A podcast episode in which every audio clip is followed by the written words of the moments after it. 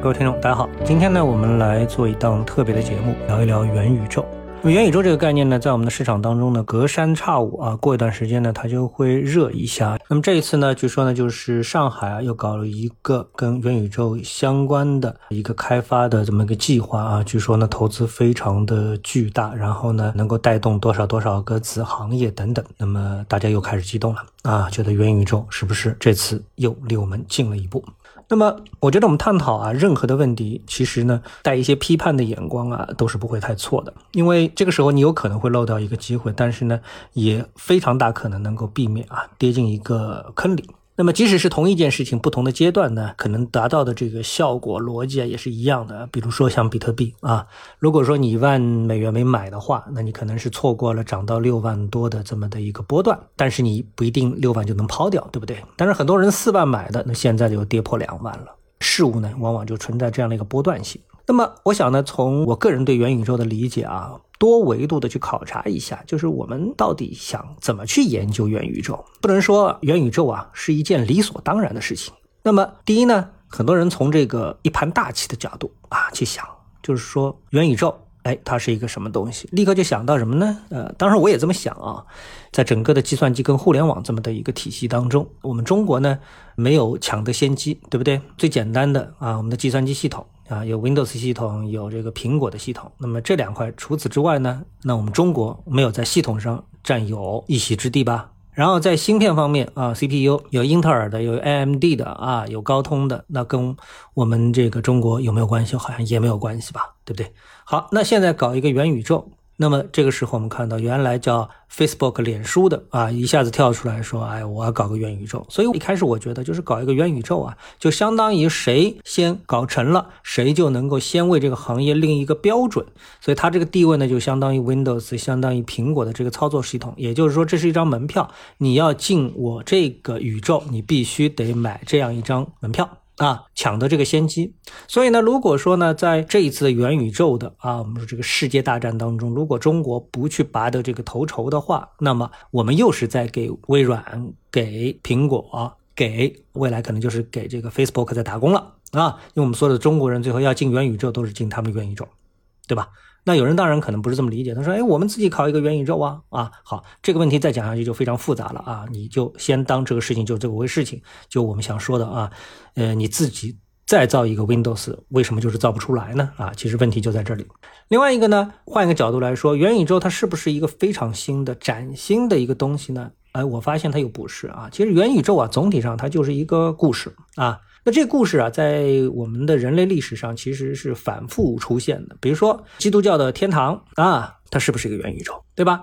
哎，他跟你说，你进了天堂之后，你就会怎么样，怎么样，怎么怎么样？哎，你想象当中，实际上你也不知道天堂到底怎么样。但是你听，哎，那真肯定是个好地方啊，这给了你一个元宇宙吧，对吧？那佛教跟你说的十八层地狱，而且在《地藏王菩萨本愿经》里面把这个十八层地狱描绘的非常的清楚啊。当然了，基督教里面这个但丁神曲里面啊，把这个呃基督教的地狱也描绘的非常清楚。那这个是不是谁真的眼真的能看到过吗？没有，对不对？那这就是一个元宇宙，对吧？也就是说啊，如果说我们现在搞一个游戏，当然这个游戏其实已经很多了啊，就这种游戏，你进入到了这么一个设定的元宇宙当中，你就能充分的感受到这个元宇宙它的一个特点啊，比如说十八层地狱是什么样子的啊，这个天堂是什么样子的，对吧？那包括我们说马克思所说的共产主义社会，现在有一个现实的存在吗？没有。但是呢，哎，我们都非常向往啊，共产主义社会，对吧？这是不是一个元宇宙呢？哎，我们而且给它制定了很多标准啊，比如说这个按需分配啊啊等等啊。我们说社会主义是按劳取酬，哎，但是共产主义是按需分配，对吧？啊，这就不一样，对吧？好。那所以呢，我觉得元宇宙它不是一个非常新鲜的东西啊，从思想上、哲学上、历史上啊都不是啊。还有比如说乌托邦，乌托邦就是非常典型的元宇宙啊。还有呢，就是我们看到的各种玄幻啊、科幻的小说，那比我们描述的这种不同的元宇宙啊，比如说像哈利波特的魔法宇宙，哎，它就是一个非常典型的元宇宙的概念，对不对啊？所以呢，哎，这就是啊，我们说先理解这个层面，对吧？那么上面呢，我们说的是创立元宇宙的人的想法啊。那么作为个人呢，你建立你想哎拥有元宇宙，就是进入元宇宙的动力是什么呢？啊，我觉得啊，显然啊，就是过一种啊和现在完全不同的生活，对不对？啊。比如说按平行宇宙的概念，你在这个宇宙是一个穷人，但那那个宇宙就是个富豪，对吧？这就平行宇宙嘛，都是你啊。所以众多的网络游戏基本上就是在完成一个个人啊，他在现实和虚幻中的一种。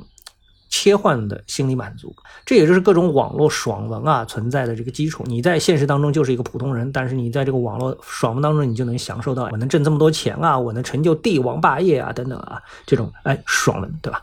所以呢，元宇宙它必须不同于现在的现实社会啊，就是要赋予你啊完全不同的这种超人的能力。比如说，如果你在元宇宙里面有不能飞又不能潜水，也不能跟别人无障碍的语言沟通，那还算什么元宇宙呢？对不对啊？所以呢，元宇宙它其实核心啊，就是要无忧无虑的，能够忘掉现实社会中的烦恼和压力，对不对？否则再造一个同样有中年危机的元宇宙啊，那这个元宇宙卖给谁去啊？对不对？那不脑子进水吗？那讲到这里呢，我想大家啊大致能理解我对元宇宙的一个理解。首先啊，首先就它不是一个特别特别神秘的东西，然后呢。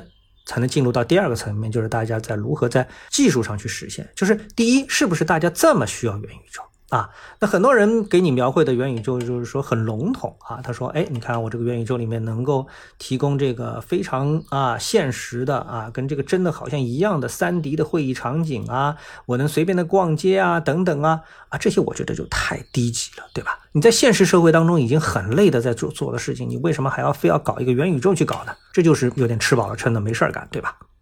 所以我觉得第一时间啊，吸引元宇宙的这么一个概念的人啊，他其实啊不是普通人，而是呢这个所谓的一大堆已经有了技术积累的啊所谓的技术大咖啊，他们想把自己的这个技术啊全都贴在这个元宇宙的这么一个大树上啊，所以呢总结出呢有这个元宇宙六大技术全景啊场景，比如区块链、人机交互啊、电子游戏、人工智能、网络级运算。数字孪生等这么六个，实际上你听一下就知道了。有的你听得明白，有的你听不明白，其实没没关系啊。也就是说，你真的要成立一个元宇宙的话呢，那这些概念当然一个都不能少啊，这些技术一个都不能少。但是呢，那这很多技术啊，可能你使用者没有任何关系。啊，跟你使用者没有什么关系。而且呢，你在这个这种想之后呢，我们就想到了，就是很多技术在海外它是有它的运用的这个基础的啊。我们比如说区块链啊，它是一个完全合法的东西，在全世界。但是呢，区块链在中国它是个非法的东西啊。这样的话呢，你在中国搞这个元宇宙啊，它就必须得绕过区块链这一块啊。那这时候你就得想了，那。没有区块链的元宇宙到底是怎么回事？情？因为搞元宇宙的时候啊，大家都说好了一定要用区块链的，这个就有点搞脑子了，对吧？然后刚才我也跟大家说了，你像比如说这个这个这个里面很多的东西啊，都是我们在现实当中社会当中轻易能实现的，我们没有必要在元宇宙当中再折磨自己啊。比如说这个三 D 开会啊这种东西，对不对？好，那么简化一下之后呢，我们就发现啊，元宇宙其实啊，它大致还是等于什么？就是进阶版的电子游戏。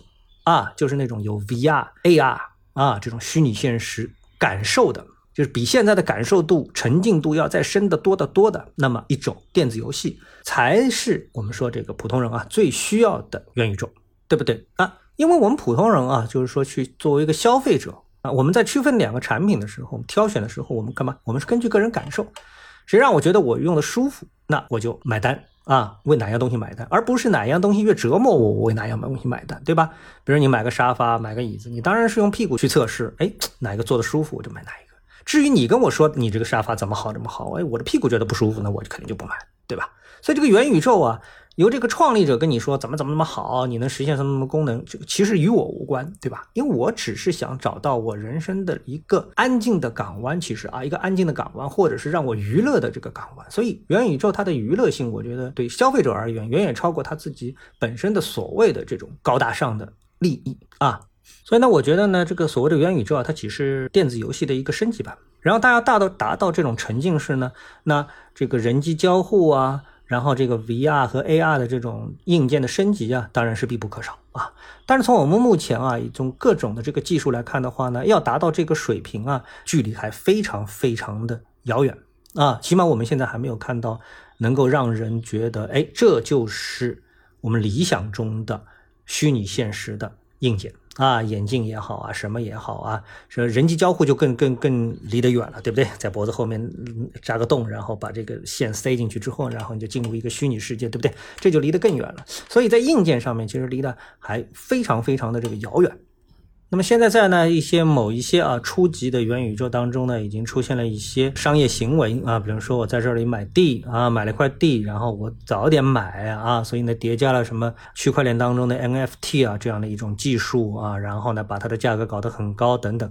我觉得这些呢其实都是跟元宇宙精神啊是背道而驰的。元宇宙就是应该让人类觉得舒服，觉得开心。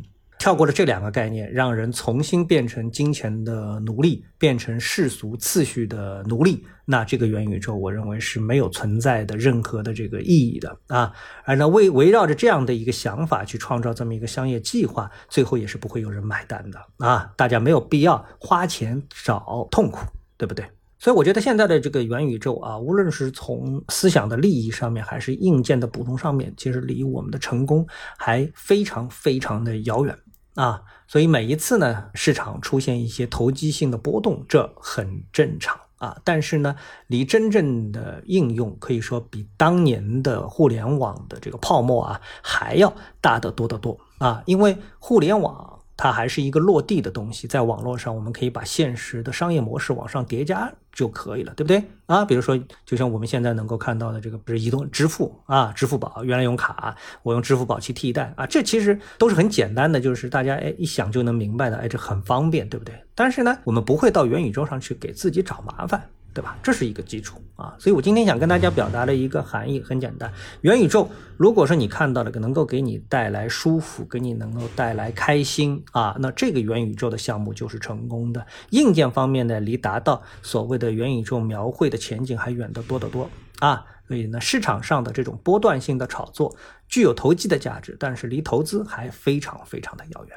啊好，那这么个呢，我今天呢就跟大家啊，可以说有点啰里啰嗦的就讲了这么多，希望能够给大家了解元宇宙能够带来一些帮助，谢谢各位。